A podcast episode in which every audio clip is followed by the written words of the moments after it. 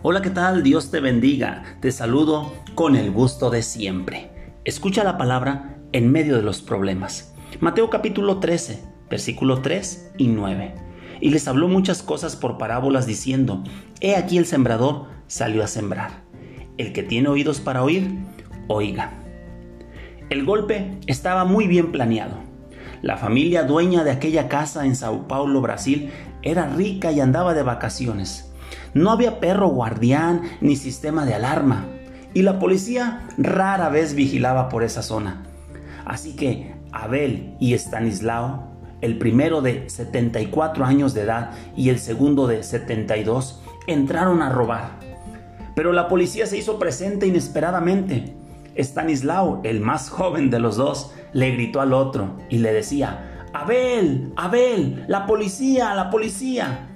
Pero Abel que con el paso de los años se había quedado bastante sordo, no escuchó el grito, así que ambos fueron detenidos por la policía. Aparte del humor en esta noticia, una de las molestias que trae la vejez es la pérdida del oído. Pero es que no hay peor sordo que el que no quiere oír. Así como hay sordera física, también hay sordera espiritual.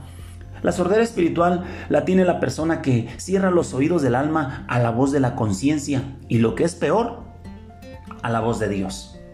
Los oídos humanos captan muchos sonidos, pero hay una audición más profunda que resulta en una comprensión espiritual.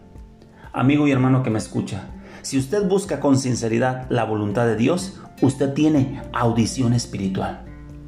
En el relato del día de hoy hay cuatro tipos de terrenos que representan las diferentes respuestas que usted y yo podemos tener a la palabra de Dios en medio de los problemas. Algunas personas su respuesta, sus reacciones que están endurecidos. Otros son superficiales. Otros tienen demasiadas preocupaciones que los distraen y algunos sí son receptivos. La pregunta para ti, para mí el día de hoy es, para reflexionar, ¿cómo está enraizada la palabra de Dios en tu vida? ¿Qué tipo de terreno representa la respuesta tuya a la voz de Dios en medio de los problemas? No olvides que no hay peor sordo que el que no quiere oír. Que tengas un excelente día. Que Dios te bendiga. Hasta la próxima.